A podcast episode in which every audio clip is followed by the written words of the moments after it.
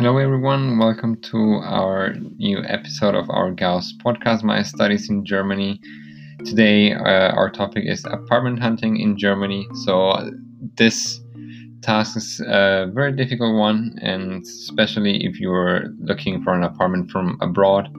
So, today, Hussein and I are going to talk about like certain types of accommodations that you can find here in Germany and maybe give you like some tips that may help you on the apartment hunting. So good luck and have fun listening to our episode.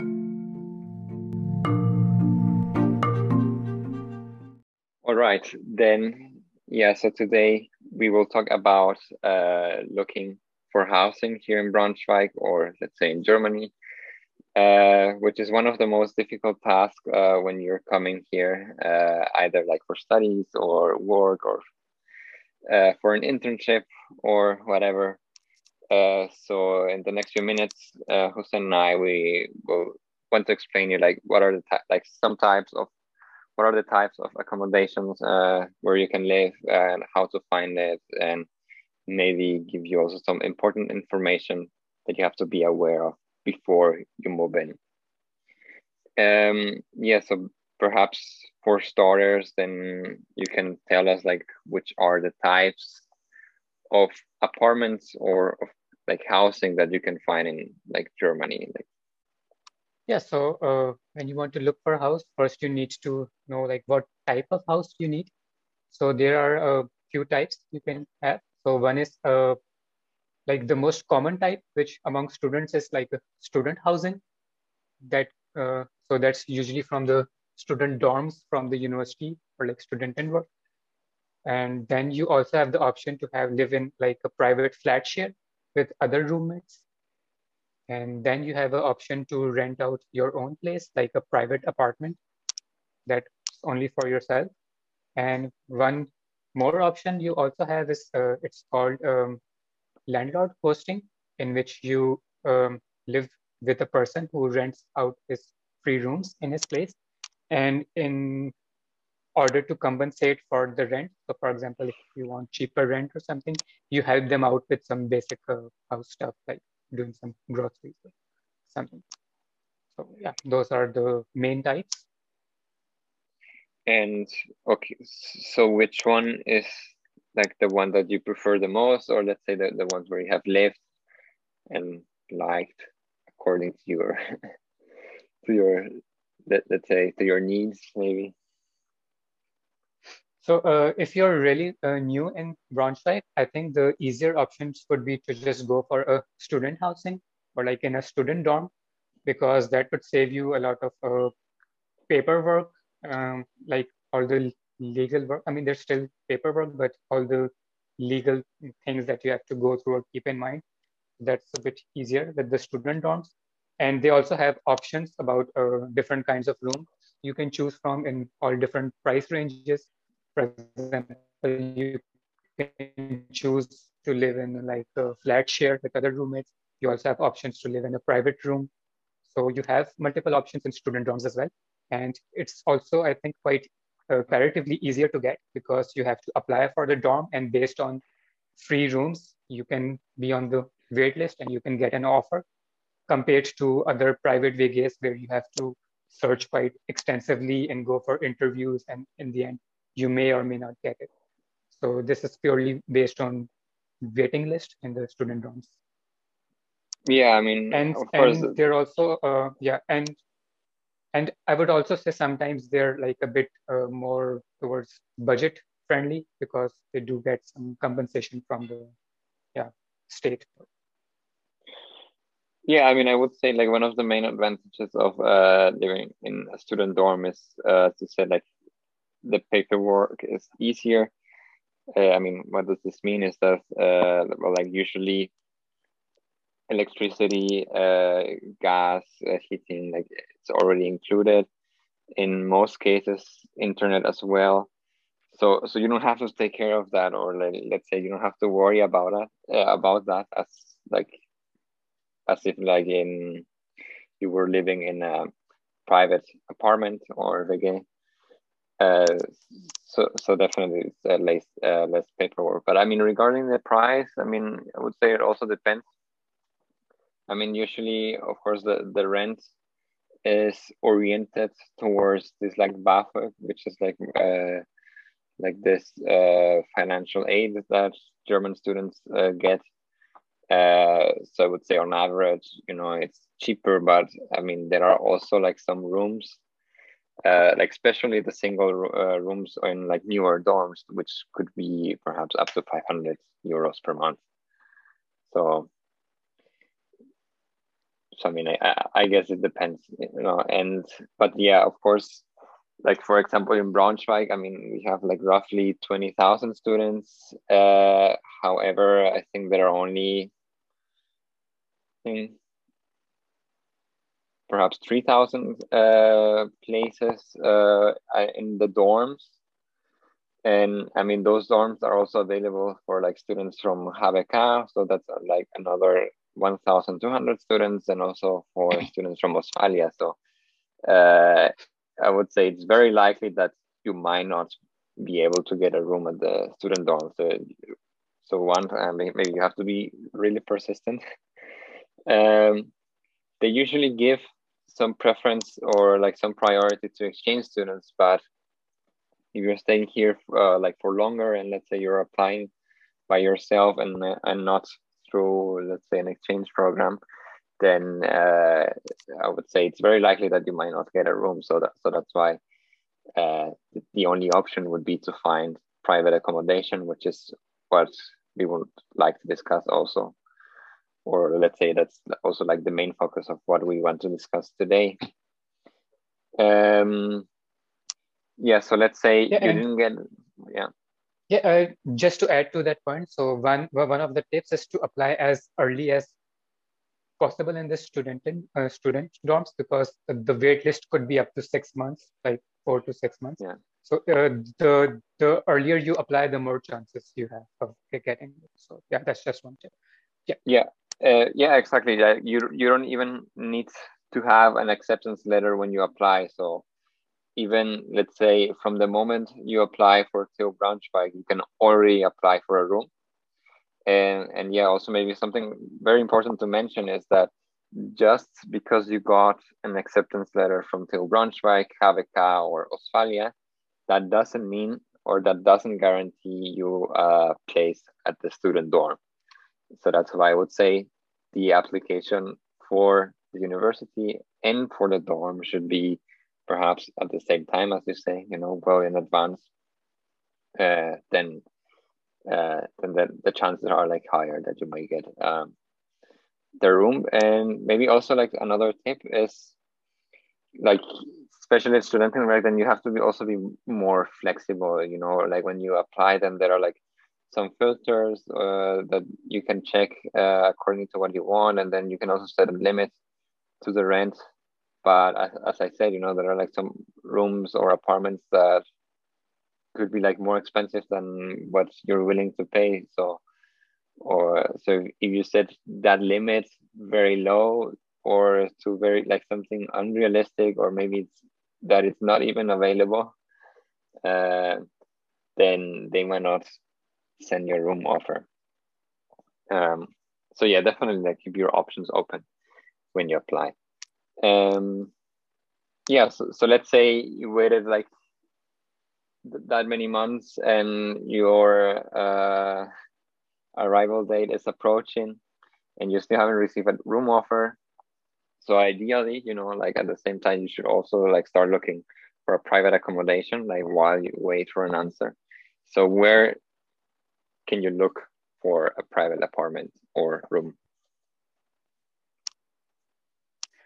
Yes, so uh, one of the um, like the most common way would be like to search on the on how uh, housing websites. So there are quite a few nice websites. One I would personally, which I recommend, is uh, WG So that uh, has like a quite nice interface and the right filters to look for exactly what you need. But as you said, you again, you need to be flexible with the, yeah, to get more options. So one thing is to just apply as much as you can.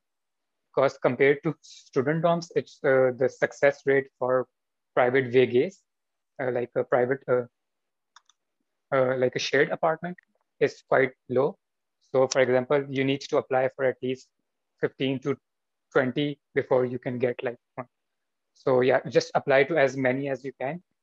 And if you choose to get like a shared um, apartment with uh, with other roommates, so there's a high chance they will want to meet and get to know you first. So you that can also be done like online through Zoom or like uh, video. But yeah, and well, then I would I would say thanks to Corona, you know, that can like that can take that can take place uh, online now. But I would say before that that wasn't really an option. So it was like really a problem for international students who were still in their home countries and couldn't go to all this like uh, apartment visits. So I would say that's one of the advantages of Corona. So if you're coming here in the summer semester, then uh, maybe you can use this opportunity. And uh, I mean, hopefully, this will also change, uh, let's say, the the mindset of German people and maybe allow uh, like still keep this like online formats. Yes, that's quite true. So before you had to go for the to meet the apartment mates for an interview in person, but right now because of obviously Corona, they do it online. So that's quite convenient. So um, so you have to write a description about yourself and what you like, what you do, and then you have to apply for the shared apartment. And then if they like you or like like if they share the same interests, they will call you for an interview or like get to know you a bit more. And then if you go both get along well or you both feel like oh this is right we can see ourselves living in a shared apartment then they will give you an offer for the yeah but uh, uh, yeah. but the one more uh, important thing to mention is that uh, yeah yeah apply it to as many as possible because it's like uh, sometimes uh, it's quite um, hard to get an apartment. Like yeah yeah i think uh we like discussed like something similar like at our online vigil against racism.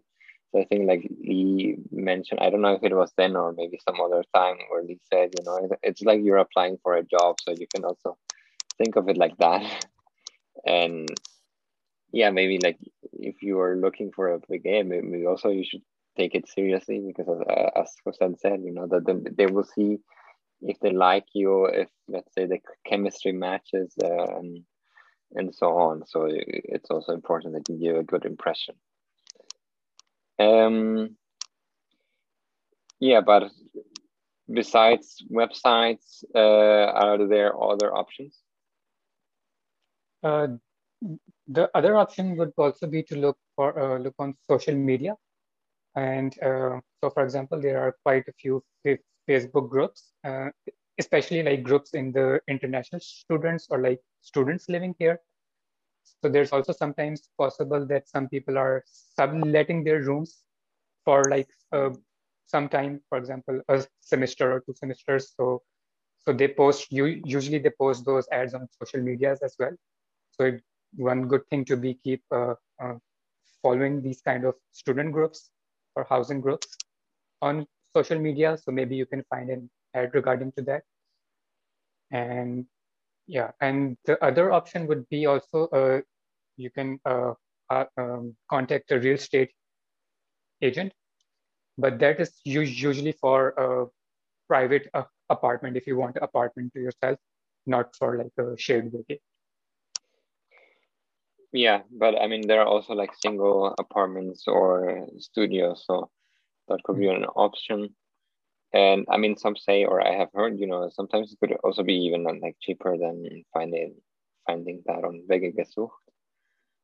But I don't know. I mean, perhaps you have to pay uh, like uh, an honorary fees uh, for the agency or something like that. So I don't know. You have to, you have to check maybe.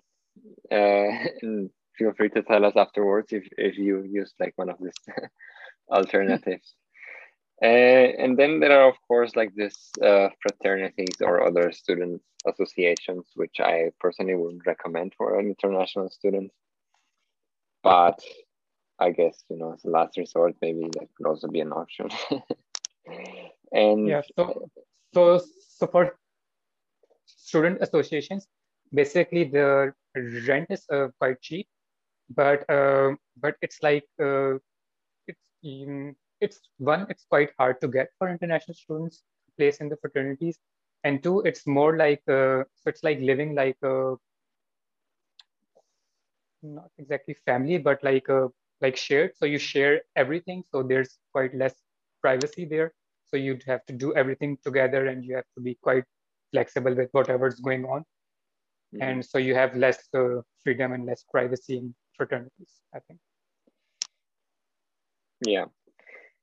Um yeah so let's say uh, someone replied to your uh, like request. So so i mean you recently went through this process uh, sort of. So you visited like many apartments uh, in the last months in the last six months perhaps i would say um, so maybe like, what's the first thing that you, uh, let's say, look for like when you go to a, to visit an apartment, or like something to keep in mind? So, um, so when you start off, so there's a lot of factors which you want to consider for yourself. For example, is the location good? How much is the rent? How big is the space? Um, but like I said, uh, so I found out really quickly that it's quite hard to get uh, what you exactly want because you then you have even less options to choose from. So you need to be like keep yourself a bit more flexible and to apply to as many as possible to get to increase your chances of getting. So that uh, so at the start I was quite uh, choosy, like uh, quite picky with my apartment. I wanted you know everything nice but then of course you will have quite limited options and then much harder to get. So then you have so i started being a bit more flexible with the location the rent and the size. And then i had like more options to choose from and i got more replies. I mean i know like for example like in project management there are like different methods of like how can you can make decisions you know? So like there's like this way where you have select different cri uh, criteria and then let's say assign a value and so you can sort of like set it like that you know okay the, which cri criteria are like a must and which ones are nice to have. So let's say if you already have the musts then i think it should be mm-hmm. fine. I mean maybe like only a few and also keep it realistic. Uh, and maybe like something that that doesn't um, let's say that that it's not in conflict with each other. Like let's say if you want a big apartment and also cheap and also close to the city center then maybe you know that's i would say very hard to find. Uh, it's like you either have like the one or the other.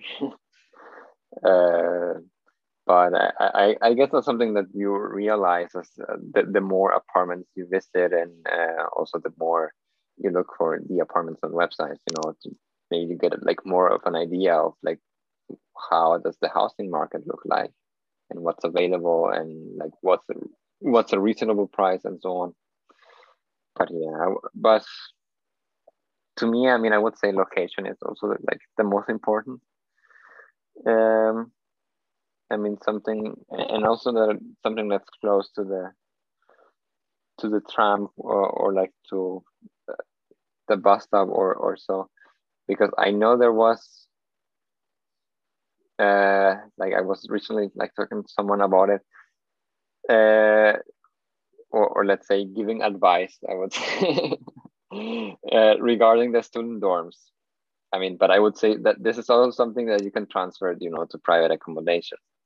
So you had like, for example, like something in Shunta, which was actually closer to the bus stop, uh, and with a direct connection to the city center.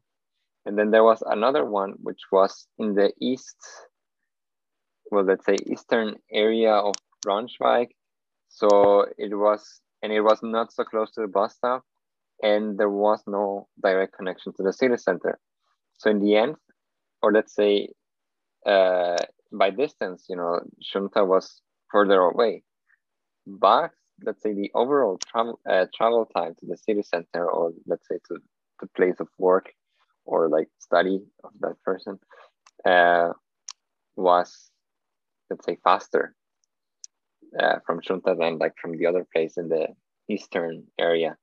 So, so I think that's also something that you have to consider. You know, just like if you perhaps don't just compare the distance, but also the uh, connection. Well, yeah, connection times, um, the schedules perhaps. I mean, if you if you have a bike, I mean, if if you if your uh, main mode of transportation is a bike, then then yeah, maybe compare it by distance.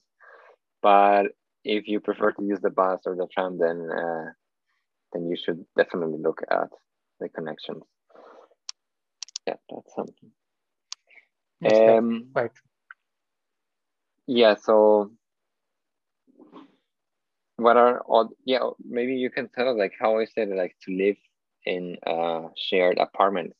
I think like for some people or like for like for example like for me it was all like the first time you know where i lived like within a shared apartment was when i came here to germany so what would you tell like people who will come let's say soon or in the future and maybe they're a bit skeptical about living in a shared apartment what would you, what would you tell them based on your experience like i would say generally the experience is quite nice um yeah if if you get in along well there could be sometimes, uh, especially if you live in a student dorm, because there you don't get to choose your roommates. Uh, so there might be some people that don't along get go don't get along that well, or you don't share the same interest. But overall, if you communicate uh, well and you know you sort sort it out, you work quite well.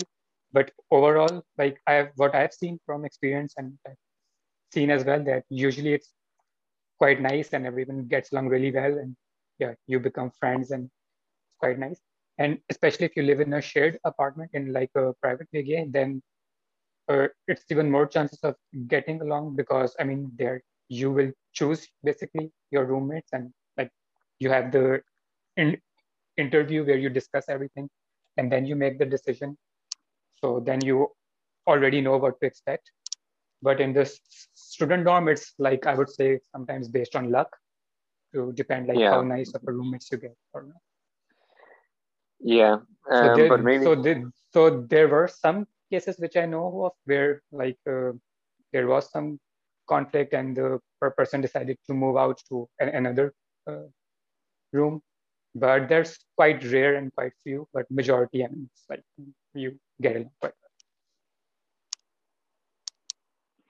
I don't know. I mean, I know like some people uh, like from who were living in Junta and uh, like especially in building number three that's uh, like like at times where it was like too messy that you know they couldn't really like take it anymore. You know, so it was. but uh, maybe like something like something that uh, perhaps we should add is that also even in private accommodations there are like this like so-called like Zweck-WG. I mean, there are very rare, but like the main purpose is that you only distribute the cost. So it's not it's not like the conventional share apartments where like you get along and uh, and um, you do stuff together and so on. Um, yeah, so but as I said, you know, it's very rare, and it, I would say it's kind of like similar as in the student dorm. You know, maybe you don't get to choose the roommates, kind of or like there's there's no this like interview process because like the main purpose is just to distribute the costs but they're like very rare now nowadays so like uh, would be so it's usually you would have to go through one of these like castings as they call them uh, and then see if the chemistry matches. Yeah. And yeah so maybe perhaps like once you have been selected and let's say they have accepted you uh, and or like you got a confirmation that you're allowed to move in uh, what are the next steps? Uh, yeah, then the next step is that you have to sign a contract and uh, pay a deposit.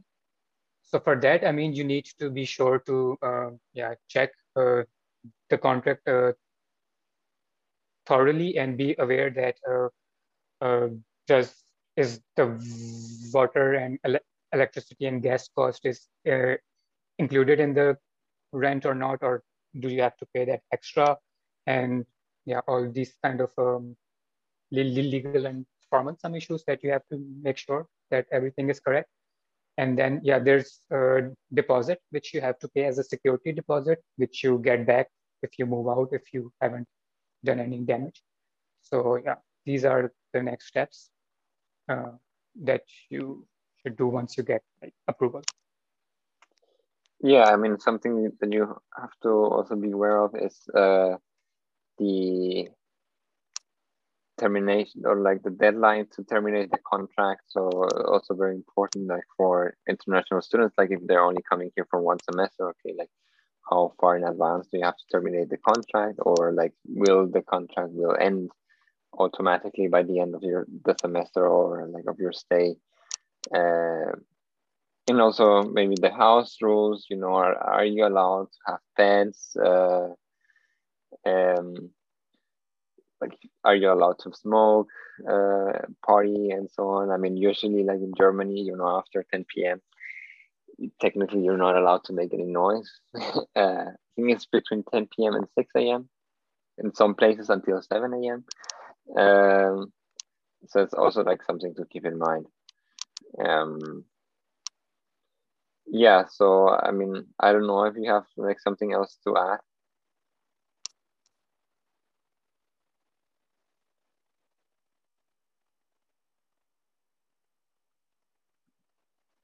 no i think that's uh, yeah mainly it. Yeah just uh, the important thing is that you you already mentioned that uh, make sure that how soon in advance you have to tell that you need to end the contract because especially in Studentenwerk sometimes it happens that your contract uh, like you need to it's like if you have a semester contract and then if you want to leave and you haven't informed them in time then your contract is renewed for the whole semester so you just have to make sure that you know all these things before you sign the contract yeah very important yeah maybe like some uh, important information also uh, at the end uh, you have to keep in mind that when you uh, move in into a new place or when you change your address, then you also have to register that address uh, at the city office or at the registration office. And it usually has to be done within a deadline of 14 days. Uh, right now, uh, you have to uh, arrange an appointment online. Um, and there are usually long waiting times. So it's something also that you have to plan well in advance so that you can keep uh, keep this deadline. Um, yeah, so I think that's also some something very uh, perhaps important to add at the end. Uh, yeah, otherwise, if you don't have anything else to ask, then we're already at the end of this episode. So yeah, thank you very much for listening. If you have any questions, feel free to contact us via Facebook, Instagram, or also per email. And stay tuned for the next topics.